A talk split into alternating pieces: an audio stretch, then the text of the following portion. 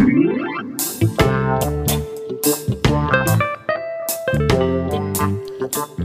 Und willkommen zu unserem Politik-Podcast Grünzeugs. Ich bin Kim und neben mir sitzt Lena und Hallo. Lena darf heute unseren Gast vorstellen. Ich wäre dafür, dass sie sich selbst vorstellt. Wir haben dich- ja, vor wenigen Monaten schon mal hier. Ja, uns freut's, dass du uns so häufig besuchen kommst. Das ist super. Ich freue mich, dass ich häufig eingeladen werde. Finde ich mega. Ja, ich bin Miss Bakan, ich bin eine grüne Abgeordnete aus Rheinland-Pfalz. Ich habe meinen Wahlkreis im Süden. Neustadt-Speyer heißt der schöne Wahlkreis. Und ich freue mich, heute hier zu sein und über meine innenpolitischen Themen zu sprechen.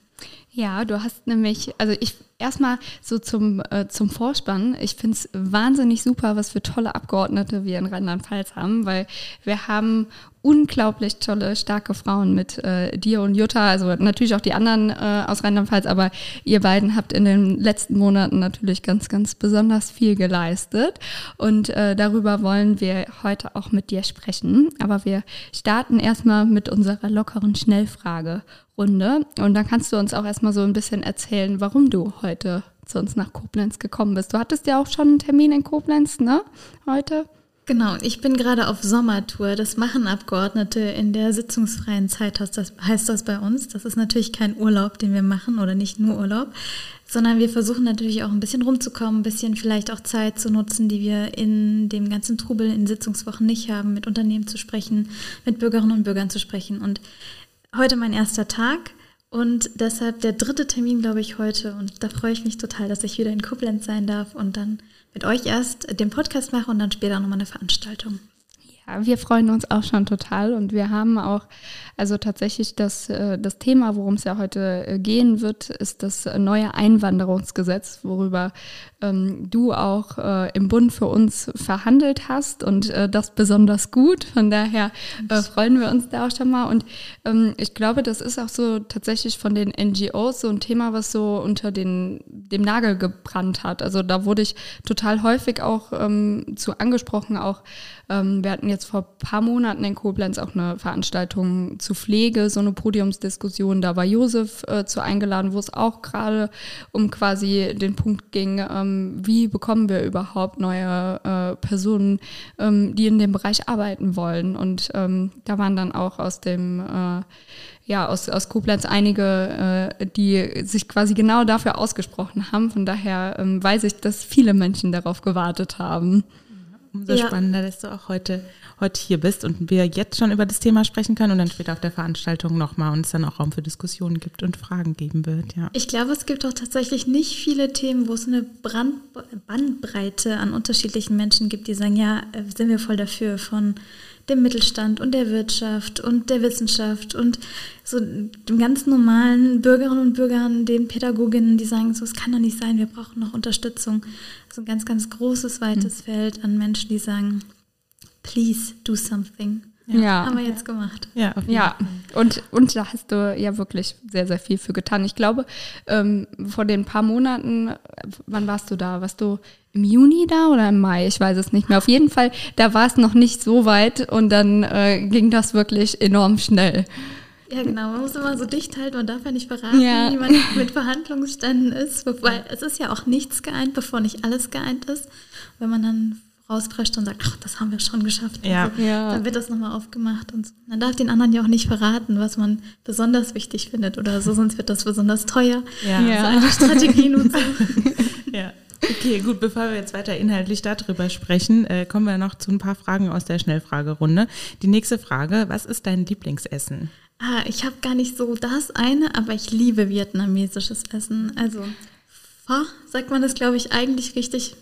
Liebe ich. Wir haben einen neuen veganen Vietnamesen in Koblenz. Da war ich am Sonntag. Ja, warst du schon da? Ja, der ist Und, gut. War gut? Ja. Sehr gut. Also, Probier ich falls, aus. ja, genau. Also das nächste Mal, wenn du da bist, dann gehen wir dahin. Freue ich mich. ja. Ähm, was ist dein Lieblingsplatz in Berlin?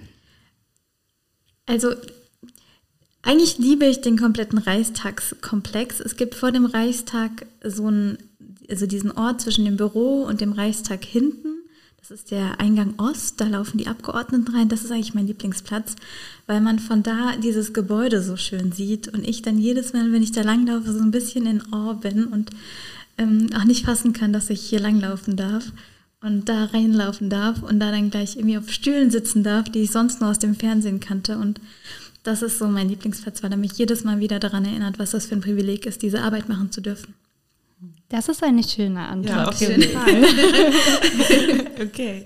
Die nächste Frage: Berlin oder Rheinland-Pfalz? Rheinland-Pfalz, immer Rheinland-Pfalz. Was ist denn dein ähm, Lieblingsplatz äh, in Rheinland-Pfalz? Mein Bett. ich liebe mein Bett, aber ansonsten finde ich, Rheinland-Pfalz hat so viele, so schöne Ecken. Auch wenn man gerade unterwegs ist und dann sieht, wie es woanders aussieht. Wir haben es schon richtig schön mit Rhein und Mosel und Weinbergen und ähm, ja, von der Landschaft her ist wirklich. Pfälzerwald also, muss ich natürlich sagen, als Pfälzer Abgeordnete. Schon ja. sehr schön alles. Ja. Ich verfolge immer, ähm, wie du schön Werbung aus Rheinland-Pfalz in Berlin postest. Das, find, das feiere ich immer. Ich liebe das auch. Also, das ist so gerade eine Kampagne, die es gibt, wo Rheinland-Pfalz als Bundesland Werbung für sich macht.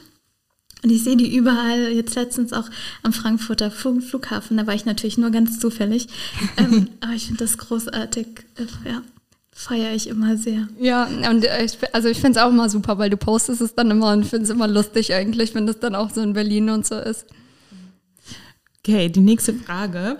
Äh, warum die Grüne Partei? Da könntest du jetzt bestimmt viel sagen, aber äh, kurz geantwortet. kurz geantwortet. Ich glaube, wir sind die einzige Partei, die in der Lage ist, über den eigenen Tellerrand hinauszuschauen und unterschiedliche Werte für wichtig zu halten, auch wenn ähm, wenn die nationale Grenze überschritten ist. Also dieses Verständnis davon, dass Menschenwürde zum Beispiel nicht nur in Deutschland gilt, sondern ähm, international. Und ein bisschen so auch das Verständnis, dass das auch bedeutet, an die nächste Generation zu denken. Dass Gerechtigkeit nicht bedeutet, nur an den Mindestlohn zu denken, das ja auch, aber Gerechtigkeit funktioniert nicht, wenn die Welt ähm, in 20 Jahren nicht mehr eine Welt ist, in der es sich gut leben lässt. Und das ist diese, dieses ganzheitliche, und dieses Festhalten an Normen und das Nicht-Loslassen an Werten, das finde ich, das macht uns einzigartig. Deshalb bin ich bei den Grünen gelandet. Okay. Das stimmt. Also ich, ich würde dir voll zustimmen, weil ich, ich glaube genau das Gleiche. Also ich glaube, ähm, also ich meine, natürlich glaubt jede Partei von sich, die, sie haben immer die besten Antworten, aber ich glaube, ähm, dass viele Parteien auf viele Fragen äh, gar keine Antworten liefern und ähm, deswegen irgendwie auch schon gar nicht in Frage gekommen sind. Ja. also bei mir jetzt genau, ich, ja. bin, ich bin eindeutig Gesellschaftspolitikerin. Es ist, es ist das, wofür ich brenne, für, für die Frage, wie, wie funktioniert das miteinander. Aber ich kann diese Frage nicht stellen, wenn ich mich nicht auch damit auseinandersetze, dass die Politik so eine sein muss, dass sie keinen Raubbau betreibt an, mhm. an der Welt. Sonst ist es halt auch nur so oberflächlich gekratzt und das ist mir nicht genug. Ja. Ähm, am Wochenende mache ich am liebsten. Ausschlafen, tatsächlich. Ausschlafen, auf der Couch sitzen, Freunde einladen, Brettspiele spielen. Und an wie vielen Wochenenden schläfst du aus so im Schnitt? Ach, Sind das denn die meisten? Nee, ich habe jetzt geguckt, also wir haben jetzt Mitte, Ende August. Ich habe noch ähm, vier freie Wochenende bis zum Ende des Jahres. Alle anderen sind schon voll. Und wer weiß, was noch passiert ja. mit denen. Ja. Ist ja noch ein bisschen das Ende des Jahres. Da können ja noch viele Termine dazukommen. Mal gucken, ich verteidige diese vier Wochen. Ja. ja. Ich hoffe, dass dir das äh, gelingt. Ich gönne Dankeschön. dir das sehr. ja, aber vielleicht, also das fände ich jetzt schon spannend, aber hast du das Gefühl, du kannst die auch verteidigen? Also, dass du dich da auch aktiv abgrenzen kannst? Oder? Ja, ich glaube, das muss man auch jetzt muss man sagen, so die erste Hälfte der Legislatur war mir das nicht so wichtig. Ich glaube, jetzt waren jetzt auch die wichtigen Projekte, die anstanden und die sich auch immer wieder verschoben haben. Gott sei Dank jetzt auch ein großer Block hinter mir mit eins, zwei Gesetzen, die in meiner Verantwortung waren. Aber ich glaube, so, wenn man jede Woche irgendwie 80, 90 Stunden macht und nicht in der Lage ist, auch mal eine Woche abzuschalten, dann, dann, ist, dann macht man diesen Job nicht so lange ja. und dann macht man ihn auch nicht besser. Ja. Von daher, ja, ich verteidige, die, verteidige diese Wochenenden sehr. Wir wünschen dir viel Erfolg dabei. Ja. Dankeschön. Aber jetzt hast du ja eben schon mal gesagt, du hast sitzungsfreie Zeit, also eigentlich Sommerpause und eigentlich nicht so wirklich viel Pause, oder? Ja, wobei auch besser als letztes Jahr, weil letztes Jahr habe ich strategisch gesagt, erstes Jahr und ähm, alle machen Pause und ich hole auf in den Inhalten habe ich auch ganz, ganz, äh, ganz gut gemacht, glaube ich, so diese Zeit zu nutzen, sich einzuarbeiten tief. Ich glaube auch ehrlich gesagt, dass das Gesetz jetzt auch so gut geworden ist oder andere Gesetze in der Vorbereitung so gut für uns gelaufen sind, weil wir die Zeit genutzt haben zu sagen, wir sind von Anfang an auf alles vorbereitet. Aber jetzt die Sommerpause habe ich tatsächlich auch Urlaub gemacht. Ich war mit meiner Familie unterwegs, ich war mit ähm, einer Freundin unterwegs. Aber jetzt stehen in Sommerpausen tatsächlich auch Sommertouren an. Das machen ganz viele Abgeordnete, nochmal ein bisschen rumreisen. Ähm, Klausuren stehen ganz oft an. Jetzt haben wir Halbzeit. Jetzt muss man vielleicht nochmal strategisch gucken. Was hat man geschafft in den letzten zwei Jahren? Was muss man jetzt noch schnell machen? Weil, muss ich ehrlich sagen, was so jetzt demnächst nicht passiert, wird diese Legislatur auch einfach schwierig, weil man nicht nur anfangen kann, man will ja auch fertig werden mit Sachen. Aber was wir alles äh, geschafft haben, also unsere grüne Bundestagsfraktion, finde ich, das äh, hört man sehr, sehr gut in dem Podcast von Robert Habeck, den er in dem Sommerinterview gegeben hat. Also ähm, wer den noch nicht gehört hat, sollte auch den hören. Ja, auf jeden Fall. Wir haben einiges geschafft. Und ich glaube, das kommt auch so manchmal so ein bisschen, fällt das hinten runter, dass man sich dann konzentriert darauf, dass die Bild zwei Monate lang die gleichen schlechten, faktisch falschen Schlagzeilen mhm. ähm, vor sich herträgt. Und dann geht halt einfach unter, was wir zum Teil alles schon geschafft haben. Und ich finde, Omid hat das auf unserem letzten Parteitag ganz gut gesagt. Er hat dann irgendwie so zehn Punkte runtergerattert und hat als Beispiel genommen Wahlalter 16 für Menschen, die jetzt zur Europawahl ähm, mitwählen dürfen. Das haben wir nicht immer richtig gefeiert. Das ist so zwischen all dem Trubel und dem, was wir alles geschafft haben, untergegangen. Irgendwann abends 22 Uhr oder so haben wir darüber abgestimmt, haben wir uns kurz gefreut und nach fünf Minuten waren wir wieder im Business. Ja. Ich glaube, so dieses sich kurz in Erinnerung rufen, was wir alles schon geschafft haben, müssen wir jetzt auch nochmal, vor allem für die zweite Halbzeit, noch deutlicher machen. Ja, weil das ist mhm. ja auch mhm. das, was einen halt wirklich so am Ball bleiben lässt eigentlich, ne? Wenn man so merkt, okay, da ist irgendwie Selbstwirksamkeit da, ne? Man hat irgendwie was, äh, was erreicht. Das ist ja unglaublich motivierend und ja auch wichtig, ne? Für die äh, psychische Gesundheit, denke ich, wenn man sich da den ganzen Tag quasi ja so aufopfert oder aufopfert, aber ja, den ganzen Tag halt dadurch eingespannt ist. Ne? Da ist es ja wichtig, das sich vor Augen zu führen, ne? was dabei rumkommt, was dabei Positives dann rumkommt. Ja, total. Aber ich glaube, das braucht man auch für Bürgerinnen und Bürger und für, für die Grünen an sich nochmal zu sagen, es hat was verändert. Das sowieso, ja. Ja, ich, also ich glaube auch, weil gerade das, was du angesprochen hast mit äh, der Bild, ähm, die ja wirklich äh, Kampagnen gefahren hat, die äh, auf einem anderen Level irgendwie waren jetzt ja. gegen uns.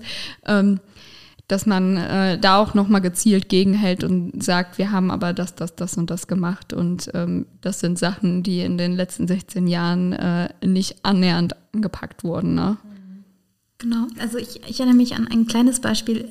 Ich weiß nicht, wie lange ich schon, seit ich Grünmitglied bin, höre, dass das irgendwie absurd ist, dass Menschen die äh, homosexuell sind, kein Blut spenden dürfen. Also mhm. völlig mhm. absurd. So jetzt so zu merken, es, es fallen diese Dinge, weil wir in der Regierung ja. sind, über die wir wirklich schon so lange gesprochen haben. Ja. Das ist schön einfach. Ja, total. Ja. Auch, auch das Selbstbestimmungsgesetz, ne? Das ist doch auch diese Woche, wird da was, geht da was weiter, oder? Ich bin nicht sicher, wann genau, aber es ist ja, also es ist gerade gut im Prozess. Ja, ja, genau. Und das ist ja auch einfach so eine Erleichterung für so viele Menschen, auch wenn vielleicht nicht äh, immer alles perfekt ist, aber es ist so ein äh, deutlicher Schritt in die richtige Richtung einfach. Ne? Also ich glaube, dass man äh, schon wirklich merkt, dass mal ähm, nicht nur noch Konservative regieren. Ja. Ja, und auch einfach hoffen, dass das irgendwie, dass wir das gut offen in die Öffentlichkeit transportieren können halt, mhm. ne? Und da irgendwie gut platzieren können. Ja.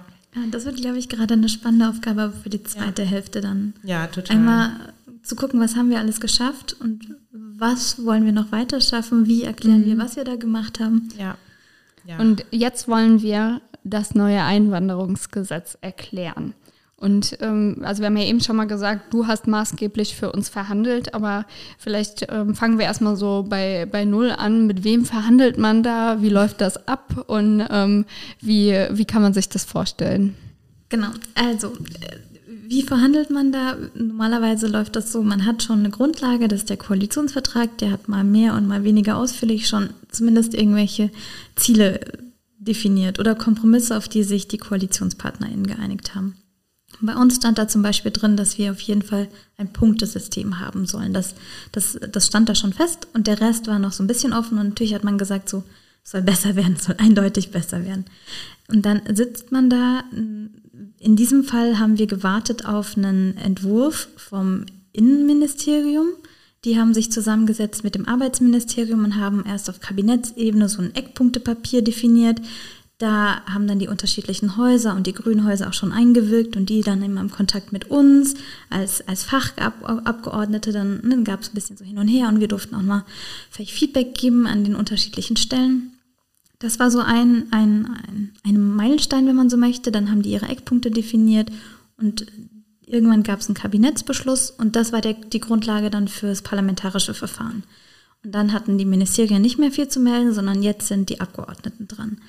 Und wir haben grundsätzlich das Verfahren, dass es für jedes Thema für in jeder Fraktion eine zuständige Person gibt. Das ist die Berichterstattung. Und das bin ich jetzt für das Thema Arbeitsmigration. Das heißt, das war mein Thema und meine Zuständigkeit. Und dann sitzt man zusammen mit den jeweiligen anderen Zuständigen der FDP und der SPD. Wir haben uns wirklich viel Mühe gegeben. Wir hatten interne Fachgespräche und Anhörungen sogar zu dritt, äh, in dem Sinne, dass man sich nicht nur im eigenen Saft ähm, beschäftigt hat damit, was, was sind grüne Ideen, haben wir auch gemacht, aber wir haben auch schon vorher geguckt, so, wo kommen wir vielleicht zusammen, wir hören uns jetzt die Expertinnen gemeinsam zu dritt an und schauen und fühlen so ein bisschen vor. Das ist auch viel so Menscheln, wenn man so mhm. möchte, um zu gucken, ähm, wie man möglichst erfolgreich sein kann.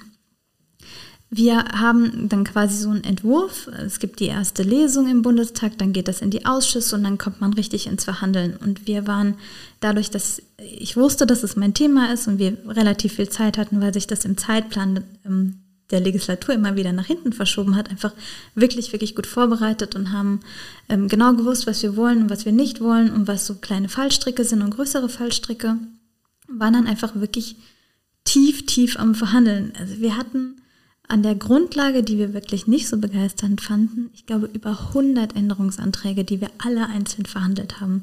Ja, das hätte mich nämlich jetzt noch interessiert, also wie viel quasi denn dann stehen bleibt oder auch stehen bleiben muss, sage ich mal, wenn es so ins parlamentarische Verfahren reingeht oder wie offen das dann quasi ist. Es ist sehr unterschiedlich. Ja. Ich, ich sag mal so, uns hat man vorher gesagt, wenn das ähm, einmal aus dem Kabinett kommt, kann man nicht mehr sehr, sehr viel bewegen. Ich würde sagen, wir haben sehr, sehr viel bewegt. Von daher, okay. ich glaube, es kommt tatsächlich darauf an, weil am Ende entscheiden ja wir und ja. nicht die Ministerien, sondern wir ja. heben die Hände und die Fraktionen heben die Hände. Und wir müssen damit am Ende auch happy sein. Und es war ein, ein, Prozess, von dem von Anfang an klar war, dass er nicht nur irgendwie mir besonders wichtig ist, sondern dass die Fraktion an sich auch sieht, das ist ein zentrales Zukunftsthema und wir wollen nicht wie bei anderen Themen irgendwie verschleppen und verschleppen, bis es zu spät ist und man vor der halben Katastrophe steht, sondern man will jetzt, eigentlich ist schon viel zu spät, jetzt aber wirklich angehen. Und das heißt, es war dann auch viel Austausch innerhalb der Fraktion und immer wieder auch intern ähm, hochhalten und verhandeln und nochmal sagen, ähm, was man braucht und wo die wo die Linien sind. Ähm, rote Linien sind immer so ein doofes Wort, aber eigentlich faktisch, wo die roten Linien sind, fraktionsintern. Ja. Ähm, und dann verhandelt man erst in einem Kreis, der größer ist, mit allen Berichterstatterinnen und dann rieselt es vielleicht das eine oder andere Mal, dann geht man raus, dann kommt man nochmal zusammen, dann hat man andere Runden. Und ähm, irgendwann verhandeln später dann auch für die ganz wichtigen Sachen vielleicht nochmal kleinere Runden, kleinere Leute in einem kleineren Kreis und am Ende hat man dann ein Ergebnis. Dann wird der Daumen gehoben oder gesenkt und für uns war es tatsächlich so, es gab politisch, glaube ich, das Gefühl, man muss das vor der Sommerpause haben. Und unsere grüne Position war, wir heben nicht die Hand für egal, was da vor der Sommerpause kommt. Und wenn wir nicht zufrieden sind vor der Sommerpause, dann geht es halt eben über die Sommerpause hinweg. Und ich glaube, die Konstellation war für uns ganz günstig, weil es andere Koalitionspartner gab, denen es wichtig war, vor der Sommerpause schon aus machtpolitischen, strategischen Gründen was präsentieren zu können. Und das hat uns in eine gute Position gebracht, dann zu sagen, aber da muss es halt vor der Sommerpause schon gut sein. Und das hat, ja. glaube ich, so ein bisschen geholfen. Und äh, jetzt hast du es eben schon mal angesprochen, ähm, wir stehen schon so kurz vor, vor einer äh, Krise, warum wir dieses Gesetz überhaupt äh, gebraucht haben. Ähm, vielleicht so, was ist die Situation im Moment? Warum ist Einwanderung gerade jetzt so wichtig in unserem Arbeitsmarkt auch? Genau, als ich jung war, also oder als ich Kind war, kann ich mich erinnern an so Nachrichten, Arbeitslosigkeit, das große Problem. Da sind wir jetzt sehr, sehr weit von weg. Arbeitslosigkeit ist nicht mehr das Problem, sondern der Arbeitskräftemangel ist das Problem. Ganz oft wird von Fachkräftemangel gesprochen, das ist auch, so, finde ich, so eine FDP-Narrative. Stimmt gar nicht, wir brauchen nicht nur Fachkräfte, wir brauchen Arbeitskräfte an sich. Wir brauchen Menschen, die gelernt sind, aber auch Menschen, die noch nicht gelernt sind, die wir vielleicht erst qualifizieren. so oder so, wir sind quasi vor dieser Herausforderung. Wir haben eine Transformation des Arbeitsmarktes. Ähm, wir haben Fakten, die einfach gravierend sind. Fast zwei Millionen offene Stellen. Ähm, das sind fünf Millionen ähm, offene Stellen bis 2030, wenn nicht viel passiert. Äh, Boston Consulting, den kann man jetzt auch nicht nachsagen, dass sie sehr grünnah sind, sagen, das ist ein Wirtschaftsverlust an Wirtschaftsleistung von 86 Milliarden Euro jedes Jahr. Boah. Das ist krass. Mhm. Und dann haben wir natürlich ein Sozialsystem darauf ausgelegt, dass Menschen einzahlen ja. und Menschen davon leben. Wenn wir aber in den aktuellen Situationen faktisch weniger Leute haben, die immer, immer weniger Leute haben, die einzahlen und immer mehr Leute haben, die davon leben möchten, die Sozialleistungen gerne hätten, dann, dann kriegen wir einfach ein Problem, was nicht alleine durch das Heben von inländischen, inländischen Potenzialen gerettet werden kann. Natürlich muss man dafür sorgen, dass Menschen vielleicht länger arbeiten äh, können, wenn oder können oder wollen, wenn sie das möchten. Niemand soll gezwungen werden, aber ne, es gibt ja immer mehr Menschen, die sagen, ich möchte gerne noch ein bisschen was machen. Warum Warum da nicht die Chance nutzen? Oder Frauen, die ähm, vielleicht gerade nach einer, nach einer Kinderkriegen- und Erziehungsphase sagen, ich möchte gerne wieder einfacher in, äh, in, ins Arbeitsleben. All gut, finden wir total gut, möchten wir auch unterstützen, aber das alleine, dieses inländische Potenzial, sorgt halt nicht dafür, dass wir an diesen gravierenden Zahlen und Notwendigkeiten irgendwas wirklich schrauben können. Das heißt, wir brauchen faktisch Menschen aus dem Ausland, damit unsere Wirtschaft so funktioniert. Wir sind eine der wirtschaftsstärksten Nationen. Wir sind darauf angelegt, wenn wir unseren Wohlstand erhalten möchten und unser Sozialsystem ist darauf angelegt und deshalb braucht es diese Menschen. Ja. Das ist das Grundproblem. Also ähm, ich, ich finde, äh, das, das zeigt auch mal wieder, äh, dass wir Grüne natürlich Antworten auf die Wirtschaft haben, weil das ja auch irgendwie so eine Sache ist, die ähm, uns manchmal nachgesagt wird. Ich fand es auch lustig, also wir sind ja im Moment auch im Prozess vom, äh, vom Wahlprogramm für die Kommunalwahl und äh, da ist uns auch ganz, ganz viel zur Wirtschaft eingefallen, weil es einfach auch da so viele ähm, ja, Verbesserungsschrauben gibt. Ne? Also dass jetzt natürlich auf der einen Komponente natürlich Personen da sein müssen, die, ähm, die arbeiten, aber auf der anderen Seite natürlich auch, dass die Wirtschaft viel nachhaltiger und sowas werden muss. Ne? Also genau das eigentlich, was du auch eben gesagt hast, für die gesellschaftlichen Prozesse muss natürlich auch für die Wirtschaft irgendwie gelten. Ne? Ja, auf jeden Fall. Und ich glaube, an der Stelle sehen wir wieder, wie wichtig das ist, nicht nur irgendwie anzupacken, sondern mit Perspektive anzupacken, ohne Scheuklappen anzupacken und zu sagen, ähm, es ist einfach sinnvoll, sich von restriktiver Migrationspolitik zu lösen. Mhm. Ja. Ja, und abgesehen davon, dass wir natürlich als Grüne die ja auch sowieso nicht so gerne möchten. Also auch aus einem menschlichen äh, Aspekt heraus. Und das ist das ergibt sich ja irgendwie auch durch diese verschiedenen, äh, sag ich mal, Vorteile oder diese verschiedenen Beweggründe. Auch dieses, wie du eben schon gesagt hast, so diese breiten, breite Masse an Akteuren, die da interessiert äh, dran sind. Ne? Ja, das, so, das, das finde ich auch total spannend, weil ich das auch für mich gemerkt habe. Ich meine, man sieht es jetzt im Podcast nicht, aber ich bin offensichtlich nicht weiß. Ähm, ich, na, also ich bin heute hier, weil mein Opa sich in den 50ern entschieden hat, nach Deutschland zu kommen. Es hat sein Leben verändert, das Leben meiner Mutter und mein Leben auch. Ähm, ich bin offensichtlich ein Freund, Freund von Migration. Ich sehe Vorteile mhm. darin. Und es gibt Menschen, die sehen das nicht. Und es gibt aber auch, und das ist der Unterschied, glaube ich, ähm, gerade Menschen aus, aus einer Vielfalt- und Diversitätsperspektive, die auf mich zukommen, die sagen, ja, aber es geht doch nicht immer nur um Leistung und ne, auch Migration ist eine Konstante äh, in der Weltgeschichte. So diese ganze Zeit, die ganze Zeit nur davon zu sprechen, was man davon hat, äh, stört sie. Verstehe ich total, kann ich auch menschlich total nachvollziehen und ist, finde ich, auch grünnah total auch was, was ich, was ich teile. Ja. Ne? Es hat was mit Partizipation, mit Teilhabe zu tun, mit dem, ja. mit dem faktischen Öffnen und, und mit dem Menschen, die vielleicht sogar schon da sind, Geduldete und Geflüchtete, nicht absichtlich wegdrängen zu wollen, absichtlich schwerer machen zu wollen, anzukommen. Aber dieses Problem ist so grundsätzlich, dass selbst wenn ich nicht die Perspektive habe, dass Menschen, die geflüchtet sind, bitte hier einfach ankommen sollen oder Menschen ähm, aus dem Ausland das Recht haben sollen, einfach hier wirklich an, anzukommen, wenn sie denn möchten, dann muss doch wenigstens das Wirtschaftsargument ziehen. Wir ja. sind abhängig. Mhm. Also ja. wenn du noch möchtest, dass deine Kanalisation funktioniert, wenn du noch möchtest, dass sich jemand um dich kümmert, wenn du alt bist, wenn du noch möchtest, dass wenn du Zahnschmerzen hast, dass jemanden gibt, der sich darum kümmert, dann bist du davon abhängig, dass wir Menschen nach Deutschland lassen. Ja, ja auf jeden Fall. Ich, also ich finde auch, das ist voll das, voll das einschlägige Argument und das ist ja auch schon wieder genau das, was irgendwie zeigt, ähm, wie, wie falsch konservative äh, Politik ist einfach. Ne? Also und wie, wie ähm, feindlich konservative Politik auch uns gegenüber ist. Ne? Also das ist ja nicht nur das, also ich sag mal, ähm, dass konservative Politik anderen Menschen, äh, marginalisierten Menschen, die die sowieso immer ähm, unterdrückt hat. Aber selbst ähm, ja, Personen, die normalerweise immer äh, Vorteile in der Gesellschaft ziehen, ähm, kriegen genau an dem Punkt ja äh, enorme Nachteile. Ne? Ja, auf jeden Fall. Und ich finde, es zeigt an der Stelle auch, wie wirklich gesellschaftsschädlich diese restriktive Politik war. Weil der ja. Gedanke ist natürlich nicht, die CDU stellt sich nicht hin und denkt, na, wir machen es jetzt absichtlich doof für uns. Aber der Gedanke war, naja, wir brauchen möglichst viele Hürden, wir müssen es möglichst schwer machen, dass Leute nach Deutschland kommen, damit sie nicht einwandern in die Sozialsysteme. Das war ja der Hintergedanke so.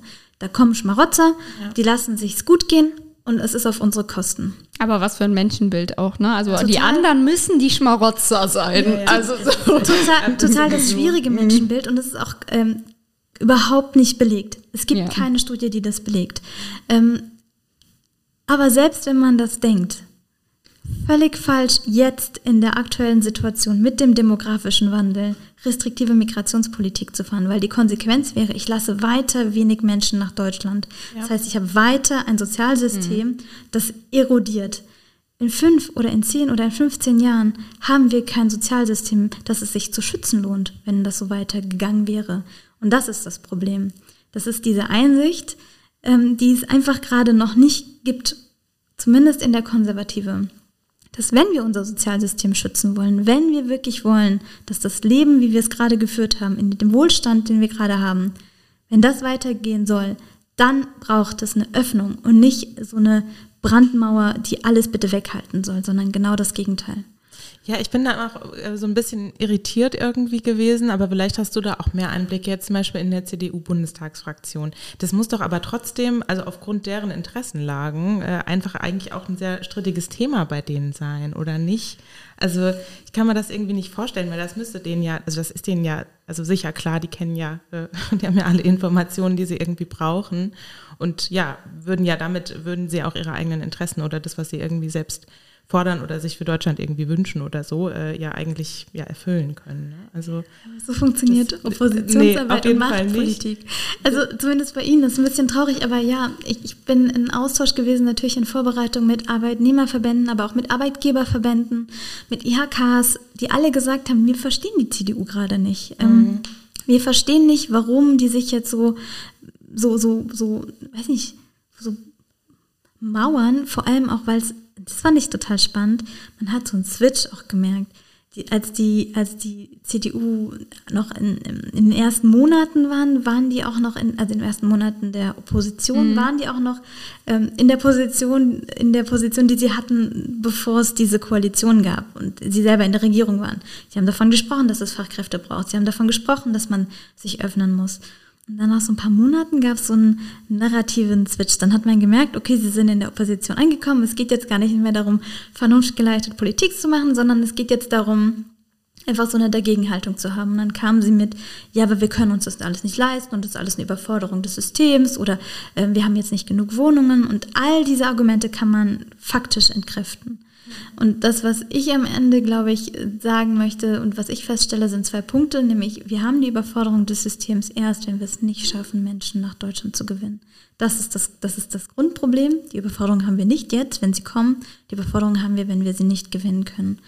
Und manchmal, glaube ich, ist es auch schwer, gerade ähm, mit diesem Rechtsruck, den die CDU hat, auch anzuerkennen, dass Migration nicht nur ein Problem ist ähm, so wie Sie das gerne verkaufen mhm. oder immer wieder verkaufen, weil über Migration wird ja selten gesprochen, wenn man mal was toll findet oder wenn man mal was unterstreichen will, was gut gelaufen ist, sondern Migration wird immer dann als Thema groß gemacht, wenn man wieder irgendwie Krise hat und Probleme hat und Herausforderungen hat und auf irgendwen hauen muss.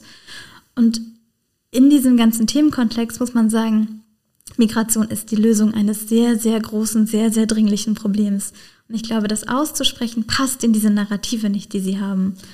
Ja, ich finde, also, Entschuldigung, ja, ja, genau. Ich, was ähm, also auch aus einer strategischen Sicht, was, was mich da glaube ich am meisten daran irritiert hat, wie du es eben auch gesagt hast, ähm, ist, dass sie ja ihre eigenen Lobbyverbände, denen sie ja vielleicht auch aber gut eigentlich gegenübergestellt sein wollen, wie irgendwie Wirtschaftsverbände oder auch Arbeitgeberverbände oder so, ähm, ja damit halt auch von Kopf stoßen irgendwie, ne, wenn sie so die Haltung oder zumindest die, die Haltungen irgendwie abweichen. Das fand ich irgendwie so ja interessant äh, daran, dass sie ja trotzdem einfach so, also es gibt natürlich andere strategische Gründe, auch äh, konsequent einfach immer dagegen zu sein, das ist klar. Ja, aber im Prinzip, ja, hatte, hätte ich gedacht, okay, damit vergraulen sie ja trotzdem die jetzt in dem Punkt auch irgendwie. Ja, bisschen, total ne? schade. Also, ja. ja. total schade. Vor allem, wenn sie dann aber auch so, ich sag mal so, Halbfakten befreit, dann ihre Argumente bringen und dann natürlich aber versuchen, damit dann auch wieder Leute zu gewinnen aus der konservativen Wirtschaft, die sich mit dem Thema vielleicht jetzt nicht so tief auskennen oder die glauben, naja, so mittelwegmäßig äh, machen die das dann schon besser. Aber sie haben auf jeden Fall ordentlich auf den Deckel bekommen. Ja. In der Kosten-Nutzen-Kalkulation war es ihnen wahrscheinlich einfach wichtiger, irgendwie trotzdem ja. auf, auf MigrantInnen ja. zu hauen oder so, so Ängste zu machen, dass es eine Überforderung des Systems gibt. Ja, aber ich, also ich glaube auch die Rechnung geht ja einfach nicht auf. Ne? Also ähm, das, das war ja quasi, ähm, so denke ich immer, weil ich finde wirklich in den letzten zwei Jahren, seit die CDU in der Opposition ist, ja, die waren schon immer ähm, jetzt nicht, äh, nicht besonders menschenfreundlich, das nicht, aber ich finde schon, der, der Ton ist enorm rau geworden. Also ähm, das ist wirklich unfassbar, finde ich, was ähm, CDU-Abgeordnete manchmal ähm, gegenüber ähm, ja, MigrantInnen, aber auch, ähm, ich erinnere mich jetzt zum Beispiel in der Rheinzeitung war doch auch der ähm, Europaabgeordnete, ein Europaabgeordneter aus der CDU, der dann ähm, so gesagt hat, ja, äh, die, ähm, die Leute in Europa haben doch ganz andere Probleme, ähm, als jetzt äh, schwul oder lesbisch zu sein, sondern äh, wenn die nichts zu essen haben, dann ähm, ist das doch nicht denen ihr Problem. So als gäbe es keine armen Menschen, äh, die schwul oder lesbisch sind. Also so,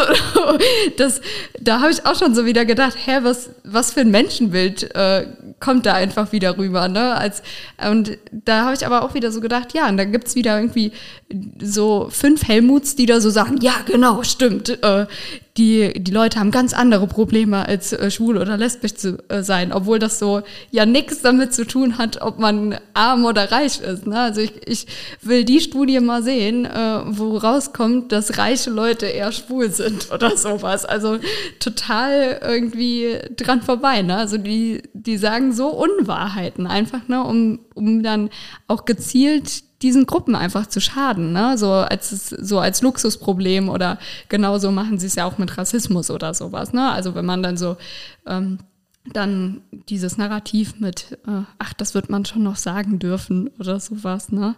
Ähm, ja, muss man sich wahrscheinlich auch einfach angucken, ne? Also wer da jetzt quasi ja die Partei auch irgendwie anführt und welcher Flügel da jetzt, sage ich mal, in der CDU jetzt auch einfach aktuell am lautesten ist und welches vielleicht davor war. Das ist eine spannende Frage. Hast, glaubst du, da ändert sich was? Nee, ich glaube, es wird schlimmer, ehrlich gesagt. Echt? Ja. Ich, ich hoffe ja immer, dass es besser wird nee, bald. Ich, ich, glaube, ich glaube, da hat auch so um den Zeitraum, als die sich berappelt haben, erste paar Monate Opposition und strategische Überlegungen haben die sich, glaube ich, Amerika angeguckt. Also wir haben so eine Amerikanisierung der Rhetorik, also mhm. die ganz, ganz stark auf ähm, Polarisierung aus ist. Das merkt man so richtig. Da geht es auch gar nicht mehr darum, ähm, auf, auf einer Grundlage faktisch, die, auf die man sich einigen kann, irgendwie um das beste Argument zu streiten. Es geht nicht mehr um Argumente und Vernunft. Es geht einfach nur noch ums Polarisieren und um ums Ängste schüren und ums Schlechtreden und ähm, auch so ein bisschen ja Feindbilder konstruieren, ja. die man gar nicht haben muss. Ne? Es geht gar nicht mehr ums ähm, gesellschaftliche Miteinander an der Stelle und sich, äh, sich in die Augen schauen und zu gucken, wie findet man Kompromisse. Das ist nicht das Ziel, sondern sie möchten beim nächsten Mal wieder regieren. Das heißt, sie müssen jetzt so, so deutlich wie möglich polarisieren und das merkt man auch in der Art und Weise, wie die Rhetorik ist. Die ist viel härter, sie ist viel weniger... Ähm, wissenschaftlich fundiert. Es geht, mhm. ähm, es geht um die gleichen ne, Narrative, die immer wieder aufgewärmt werden. Das ist richtig schade. Also äh, persönlich, ich würde mich einfach freuen, wenn, ähm, also weil ich habe eigentlich nichts dagegen, wenn, äh, wenn Menschen konservativ sind, ähm, wenn die äh, Ideen haben, die ähm, vielleicht an manchen Ecken gut sind. Aber dafür müsste man auch einfach mal Ideen mitbringen. Also ich würde mich auf eine CDU freuen, die Ideen hat. Ja, ich glaube, es wäre für die Demokratie auch. das finde ich ein bisschen viel. Ist, aber ich teile das. Ja, ja oder? Weil ich glaube, es, es ist für die Demokratie auch nur ein Gewinn, wenn man eine Konservative hat, die auch Werte geleitet, nach ihren Werten, Argumente und Lösungsvorschläge hat. Haben wir gerade, glaube ich, wenig und das ist ein Problem. Und ich glaube, das sorgt auch dafür, dass wir ähm, einen Rechtsruck in der Gesellschaft haben, beziehungsweise dass wir einfach Umfragehochs für die AfD haben, weil wir eine CDU haben, die dir einfach nachplappert, zum Teil die mhm. gleichen Begriffe benutzt, ja. ähm, statt irgendwie auf eine konstruktive Art und Weise eigene Ideen zu erarbeiten für die Herausforderungen dieser, dieser Zeit und dieser Gesellschaft. Ja, ja. Okay, wir haben jetzt ganz schön viel über die CDU geredet und sind sehr weit vom Thema weg, was wir eigentlich sprechen möchten. Äh, kommen wir doch nochmal darauf zurück und ich glaube, wir würden uns gern nochmal anschauen, ähm, was sich für verschiedene Personengruppen jetzt durch dieses neue Gesetz ändert. Und genau, vielleicht zuerst, was würdest du sagen, ändert sich denn für geflüchtete Personen? Genau, das ist eine Besonderheit, auf die ich ganz besonders stolz bin. Wir haben so den ersten Schritt zu einem Spurwechsel. Was ist der Spurwechsel? Ich erinnere mich noch ganz äh, genau daran, wann wir das zum ersten Mal diskutiert haben vor vielen, vielen Wahlkämpfen. es geht um die Vorstellung, dass Menschen, die zum Beispiel über das, in Anführungszeichen, ähm, Ticket, Geflüchtete hierher gekommen sind, die sind geflohen vor Krieg, vor Gewalt, sie sind in Deutschland angekommen und sie wollen gerne hier bleiben. So, sie sind jetzt zum Beispiel geduldet. Über über Dekaden schon sind Familien hier, kommen nicht wieder zurück, weil Afghanistan ist halt über Dekaden Krieg. Und sie haben bisher nicht die Chance gehabt, hier eine andere Aufenthaltserlaubnis zu bekommen. Sie haben immer noch diesen Stempel, du bist geduldet und dann in der Notwendigkeit, die es gerade gibt im politischen System, auch immer wieder natürlich äh, die Abhängigkeit gehabt, dass Verwaltungen, Behörden sich immer wieder dafür entscheiden, ähm, sie in Deutschland zu lassen. Und die Idee dieses Spurwechsels ist zu sagen, wir geben diesen Menschen die Möglichkeit, nicht mehr als Geflüchteter oder Geduldeter in Deutschland zu sein, sondern als reguläre Arbeitskraft. Das heißt, es ist ein Aufenthalts- und ein Titelwechsel. Und das ist die Chance für die Menschen, die hier sind, wirklich anzukommen, nicht mehr davon abhängig zu sein, ähm, was in dem Herkunftsland passiert, nicht mehr davon abhängig zu sein, dass alle paar Monate, Monate eine Verwaltung sagt, ja, du darfst weiter hier bleiben. Äh, und es gibt ihnen und ihren Familien die wirkliche Chance zur Teilhabe und zur Integration. Und wir haben im Koalitionsvertrag, obwohl ähm, gar nicht davon, also so angedeutet, ähm, darüber gesprochen, dass das ein Ziel sein soll, aber es war nicht wirklich ähm, der Plan, das jetzt durchzusetzen und zu schaffen. Und dass wir das rein verhandelt haben, das ist, finde ich, eines der grünen Erfolge, zu sagen, wir erkennen an, in der aktuellen Situation ist das überhaupt nicht sinnvoll, Menschen, die schon da sind, Steine in den Weg zu legen, sondern wir geben jedem Mensch, der da ist und der arbeiten möchte, die Chance, wirklich hier zu bleiben. Wir geben ihnen Perspektive, nicht nur für drei Monate oder sechs Monate, sondern auf Dauer. Und das entlastet natürlich jenseits von diesem Teilhabeargument, das uns Grüne wichtig ist, äh, und dem Integrationsargument, was für die Gesellschaft wichtig sein sollte, natürlich auch die Behörden. Weil wenn die sich nicht alle paar Monate mit den gleichen Fällen beschäftigen müssen, die plötzlich auch Zeit für die anderen drängenden Probleme. Das ist quasi der Spurwechsel und das ist ein wichtiger Punkt, glaube ich, und ein wichtiger erster Schritt für Geflüchtete. Ja. Richtig schön. Vielleicht noch kurz, äh, weil wir die ganze Zeit vom neuen Einwanderungsgesetz sprechen und nicht vom Fachkräfteeinwanderungsgesetz. Willst du uns kurz erklären, wieso wir das gerade machen? Das finde ich nämlich auch schön. Genau, ich, ich hatte es vorhin schon so ein bisschen ähm, erwähnt. Ich habe gesagt, wir brauchen eigentlich Arbeitskräfte und nicht nur Fachkräfte. Das ist so ein bisschen die Narrative, dass Deutschland sich handverlesen einfach die Besten der Besten aussuchen kann und dann kommen die schon. Das ist faktisch falsch. Wir sind in einer globalen Konkurrenzsituation wir freuen uns grundsätzlich über Einwanderung. Diese Gesellschaft braucht Einwanderung und deshalb sprechen wir ungern über Fachkräfte, sondern wir sprechen darüber, dass wir ein Einwanderungsgesetz geschaffen haben, weil wir uns zum ersten Mal losgelöst haben von restriktiver Migrationspolitik und das Ankommen wirklich einfach machen möchten. Ich würde noch mal äh, gern auch auf die geflüchteten Menschen zurück, weil ähm, ich finde, genau das war ja auch bei Geflüchteten immer das Problem, dass Geflüchtete ja teilweise gar nicht arbeiten konnten ne? und dann eben auch auf Sozialangaben einfach angewiesen waren, weil natürlich, wenn ich nicht arbeiten kann, was will ich ansonsten machen? Ne? Und ähm, auch da nochmal, die sind ja deutlich geringer als jetzt äh, Bürgergeld oder sowas. Aber ähm, Glaubst du, ähm, dass das auch nochmal so eine Änderung in dem Narrativ, also wir haben es ja eben schon mal so gesagt, die, äh, dieses Narrativ, die von außen, die kommen und holen sich die Sozialabgaben bei uns, äh, glaubst du, das wird sich ähm, ändern dadurch, kann sich ändern dadurch? Ist das eine Chance? Ich weiß es nicht. Ich glaube, die, die Zahlen und die Fakten werden dafür sprechen, dass und das war ja schon immer so, Migration eine wesentliche Säule für die gut laufende Wirtschaft in Deutschland mhm. ist. Das war mit der Gastarbeitergeneration schon so und das ist auch immer danach so gewesen, dass Migration wirklich einen wesentlichen Teil auch beigeleistet hat zu der Art und Weise, wie gut die Wirtschaft in Deutschland funktioniert. Ähm, ich hoffe, dass es das an der Stelle auch tut. Wenn nicht, werden es ähm, andere Fakten machen. Und ähm, wir haben jetzt eben schon, also wir haben über Geflüchtete, auch über Kommunen, da wird sich einiges ändern bei den Behörden dann. Ähm, aber was wird sich quasi für den, für den typischen Fall, äh, wo die Leute dran denken, an einfach ausländische ArbeitnehmerInnen, ähm, was wird sich für die ändern? Ich glaube, Brasilien war zum Beispiel ja so ein, so ein Land, wo man mal überlegt hatte, ja, da holen wir viele Pflegekräfte her, hat irgendwie nicht so ganz funktioniert, könnte das jetzt wieder funktionieren? Genau, also was sich, was sich verändert hat, ist diese Perspektive von Deutschland überhaupt attraktiv zu sein. Ne? Das, das hatten wir vorhin ja schon. Eigentlich wollten wir möglichst unattraktiv sein, weil wir es möglichst schwer machen wollten und nur handverlesen so ein paar Leute haben wollten.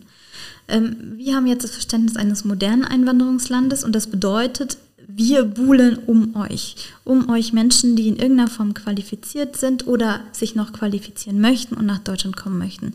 Denen möchten wir es möglichst einfach machen. Das heißt, wir investieren in den Bereich Anwerbung. Wir machen uns äh, Mühe, quasi darauf hinzuweisen, ihr seid willkommen und wir möchten euch die Hand reichen. Wir machen viel auch in Sachen Anerkennung. Das war ein ganz, ganz großes Problem, weil Deutschland immer der Meinung war, äh, in der Vergangenheit, Ausbildung muss genauso gewesen sein wie in Deutschland. Vom Inhalt, vom Umfang muss alles genauso gewesen sein. Und wenn nicht, muss man ähm, muss man ganz viel machen, damit man hier anerkannt wird nachträglich.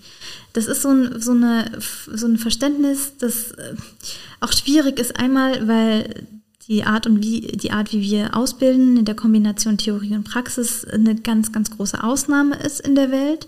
Und auch weil es so ein bisschen diese Perspektive hat, die Welt muss an unserem Ausbildungssystem gesunden und nur wir können richtig ausbilden.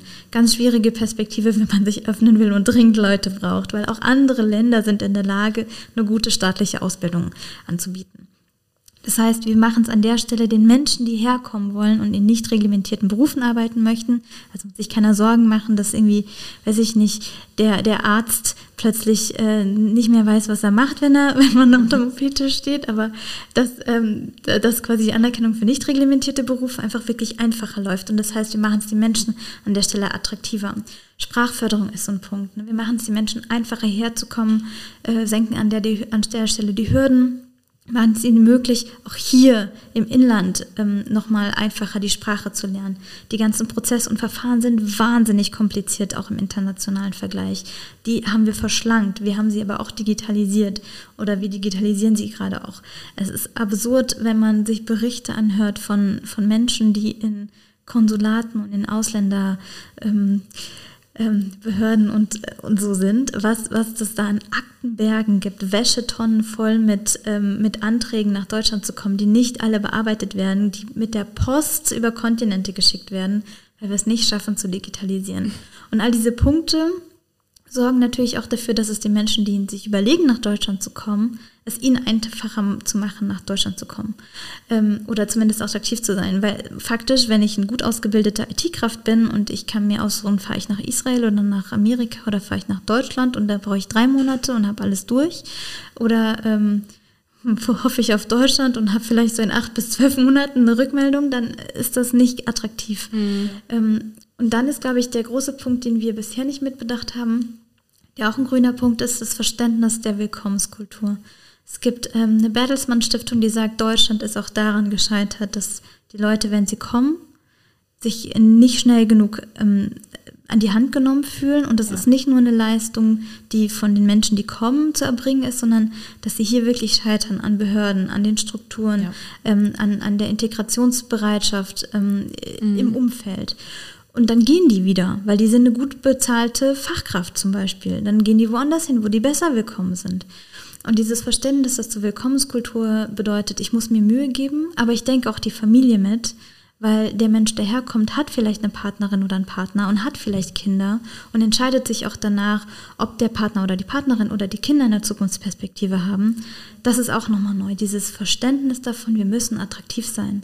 Ja. Ich finde, das, äh, das ist wirklich voll, äh, voll das, das Ding, weil natürlich kommen Leute ja nicht, nicht alleine. Ne? Und eigentlich ähm, ist das ja quasi das beste Szenario, was uns passieren kann. Ne? Es, es, kommt schon eine Familie rüber und dann haben wir im besten Fall irgendwie ähm, zwei Leute, die gerade arbeiten und drei weitere, die heranwachsen oder sowas und irgendwann mal vielleicht für uns arbeiten können. Ne? Also ja, das total. Und da gibt es auch total spannende äh, Studien aus, aus Kanada. Kanada ist ja so der Vorreiter, mhm. modernes Einwanderungsland haben, Punktesystem und so weiter. Ähm, weil die zum Beispiel gutieren, wenn nicht nur die Fachkraft, die kommt, ähm, Ausbildung, eine gute Ausbildung hat, sondern zum Beispiel die Partnerin, der Partner auch. Das gibt Pluspunkte, weil sie genau wissen, wenn die gleich mitkommen und nicht nachgezogen werden, sind die schneller integriert und schneller im Arbeitsleben. Und das ist ein Vorteil für dieses Land. Das heißt, möglichst, möglichst einfach zu machen, dass gleich alle kommen, ist ein, ist ein Vorteil für Deutschland. Und rechnerisch gesehen, wenn man gleich schon Kinder hat, die man mitbringt, die bildet man hier nach dem deutschen System aus. Die sind am längsten im Arbeitsmarkt. Da macht es keinen Sinn, das möglichst schwer zu machen, dass die Leute hierher kommen, mhm. sondern ja. das Gegenteil. Ist ja. Entschuldigung, ist Kanada auch so ein Beispiel, wo du selbst so in die Gesetze reingeguckt hast und gedacht hast, boah, das sollten wir hier auch irgendwie schaffen? Ähm, wir haben da auf jeden Fall reingeguckt. Das deutsche System funktioniert tatsächlich mhm. nochmal anders. Ähm, die funktionieren vom Punktesystem her auch nochmal viel komplexer. Ich glaube, was wir aber gelernt haben, ist dieses Grundverständnis, wir müssen attraktiv sein, weil das macht Kanada easy peasy. Auch so dieses, wir geben euch ähm, Perspektive, dauerhaft. Ihr könnt hier bleiben, dauerhaft. Ähm, das, das, das ist der Pluspunkt für Kanada und das Lernen, dieses, wir müssen die Hand reichen, äh, wir sind auch Bittsteller, ähm, das, das haben wir auf jeden Fall mitgenommen. Und diese vielleicht zum Punktesystem jetzt mal. Du hast es ja jetzt schon mehrfach ähm, erwähnt. Vielleicht können wir da jetzt kurz erst drüber sprechen. Was ist denn genau dieses Punktesystem und worauf basiert denn dieses Gesetz genau? Also genau. Ja, welche, ja. Da, war die, äh, da waren unterschiedliche Akteure sehr scharf drauf. Es gab ein, ein grünes Modell aus den vergangenen Legislaturperioden. Ähm, das, hat schon auf, das hatte schon einen Vorschlag, dass das ein, ein Teilaspekt sein soll, aber auch die FDP fand das äh, gut, dass es dieses Punktesystem gibt. Es ist die Vorstellung, ähm, die auf folgender Grundlage beruht. Gerade funktioniert es überhaupt nicht, dass Menschen noch keinen Arbeitsvertrag haben und nach Deutschland kommen und hier suchen. Super unattraktiv weil es auch sehr, sehr viele Hürden gibt. Noch mehr Hürden. Ich muss fürs Suchen kommen, noch mehr Hürden erfüllen als fürs Hiersein und ich habe einen Arbeitsvertrag und arbeite. Mhm. Auch vielleicht nicht so ganz sinnvoll. Ähm, diese Idee ähm, der Punktekarte, der, der Chancenkarte des Punktesystems ist folgendes zu sagen, wenn du eine bestimmte Anzahl an Punkten erreicht hast, die, es gibt unterschiedliche Kategorien, äh, aus denen du das sammeln kannst, dann kannst du nach Deutschland kommen und kannst hier ein Jahr lang nach einem Job suchen und wenn du einen Job findest, dann darfst du bleiben. Es ist quasi ähm, die Möglichkeit zum, zum Einwandern auf begrenzte Zeit, um dann zu gucken, ob du hier bleiben willst. Das ist ein, ein, Punkt, von dem man schauen muss, funktioniert er oder funktioniert er nicht. Er gibt schon mal aber Menschen die Chance, die noch keinen Vertrag haben und die vielleicht für sich auch erstmal gucken möchten, ist das was für mich? Und die dann auch flexibel schauen können, wo gefällt es ihnen und wo gefällt es ihnen nicht. Das, das macht es vielleicht auch nochmal einfacher, die Menschen zu halten weil sie hier sich vor Ort ein Bild gemacht haben von der Lage und davon, was sie sich vorstellen, bevor sie sich dann entscheiden. Und bei dem aktuellen Arbeitsmarkt ist es nicht so schwer, in dem Zeitraum einen Job zu finden, wenn man einen haben möchte. Ich glaube tatsächlich, dass äh, die Erfahrungssäule, das ist diese Vorstellung davon, dass wir Anerkennung einfacher machen, dass es möglich sein soll, wenn man zwei Jahre staatliche Ausbildung hat und zwei Jahre Berufserfahrung in dem Beruf, in dem man eine Ausbildung hat, wenn man dann kommen möchte und arbeiten möchte und man hat einen Arbeitgeber, der, der, der einen nimmt, mhm. dass das die eigentliche Revolution ist. Das heißt, alle sprechen immer viel über das Punktesystem und ich glaube, es ist auch keine schlechte Idee. Mhm. Es, es wird auf jeden Fall was bewegen, aber die wirkliche Revolution ist, dass wir den Leuten, die hierher kommen möchten, nicht mehr ein Bein stellen, bloß weil sie eine Ausbildung haben, ähm, die woanders was nicht ausgeübt worden ist. Ja. Ja, und jetzt, wie ist das dann bei Auszubildenden? Also, oder wie läuft das jetzt quasi für Leute, weil du ja auch gesagt hast, es soll ja quasi auch die Möglichkeit dann quasi zur Ausbildung äh, geschaffen werden, beziehungsweise, dass man jetzt nicht nur, wenn man schon ausgebildet ist, sondern auch, wenn man sich noch ausbilden lassen möchte. Wie läuft das dann jetzt da ab? Genau, da gibt es Kontingente für bestimmte Berufe und bestimmte Branchen. Dann soll es möglichst einfach sein, herzukommen, eine Ausbildung zu machen und dann aber auch im Prozess des nach der Ausbildung und Arbeit finden, in diesem Prozess begleitet zu werden von der Arbeitsagentur zum Beispiel, die dann hilft, dann auch einen Job zu finden, damit man da nicht nur ausgebildet hat, ja. sondern auch direkt ähm, hier Fuß fasst und dann hier, hier einen Job findet, für den man dann auch Perspektive hat zu bleiben. Ja. Wie ist ja. jetzt ähm, die Auswirkung schon? Also merkt man schon was? Das ähm, Gesetz ist ja noch relativ neu, aber ähm, hast du schon so das Gefühl, zum, also zumindest vielleicht von der Wirtschaft, boah, da gibt es schon so extrem positive Signale, es sind schon so viele Leute zu uns gekommen, die gesagt haben, ähm, das, das ist es oder so? Oder ähm, was, was meinst du, wenn es jetzt noch keine konkreten Auswirkungen gibt, wann ungefähr kann man damit rechnen, dass man das wirklich auch belegen kann, dass uns das richtig was gebracht hat? Also faktisch ist es so, ich habe es noch nicht erlebt, dass ich mit Migrationsexpertinnen und vor allem Migrationsjuristinnen gesprochen habe, die gesagt haben, also vor diesem Gesetzesentwurf, oh, das, was da mal passiert ist in den Reformen, die es vorher gab, das war aber wirklich gut. Ich habe zum ersten Mal, es ist so, ähm, das, die letzte Reform war, glaube ich, von 2020 von der GroKo. Ähm, ich habe zum ersten Mal erlebt, dass wirkliche Expertinnen in dem Feld gesagt haben, dieses Gesetz hat wirklich ein Potenzial zur Veränderung.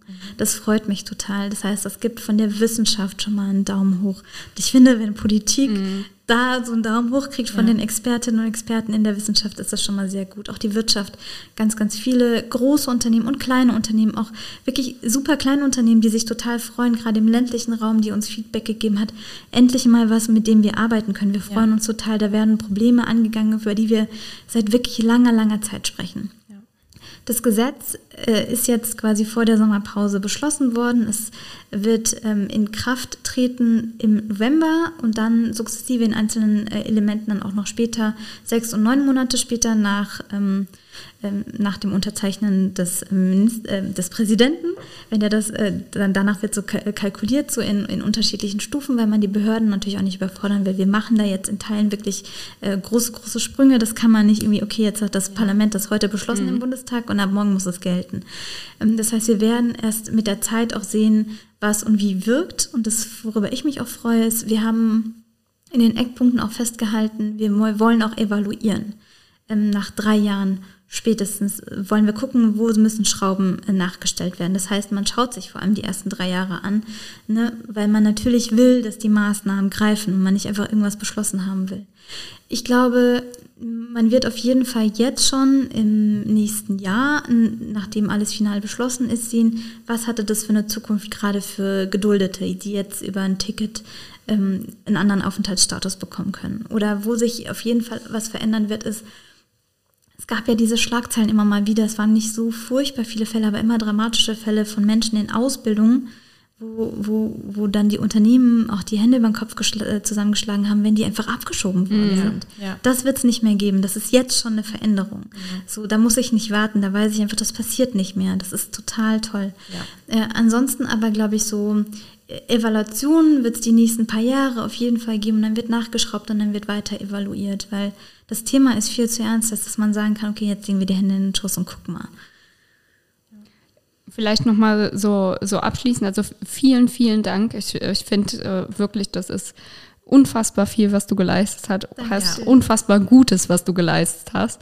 Und ähm, jetzt würde ich nochmal so einfach abschließend äh, gerne wissen, nach deiner ähm, sitzungsfreien Zeit, welche Themen stehen an? Oh je, es steht so viel an. Ähm, äh, ich bin auch zuständig für Verwaltungsmodernisierung und Verwaltungsdigitalisierung.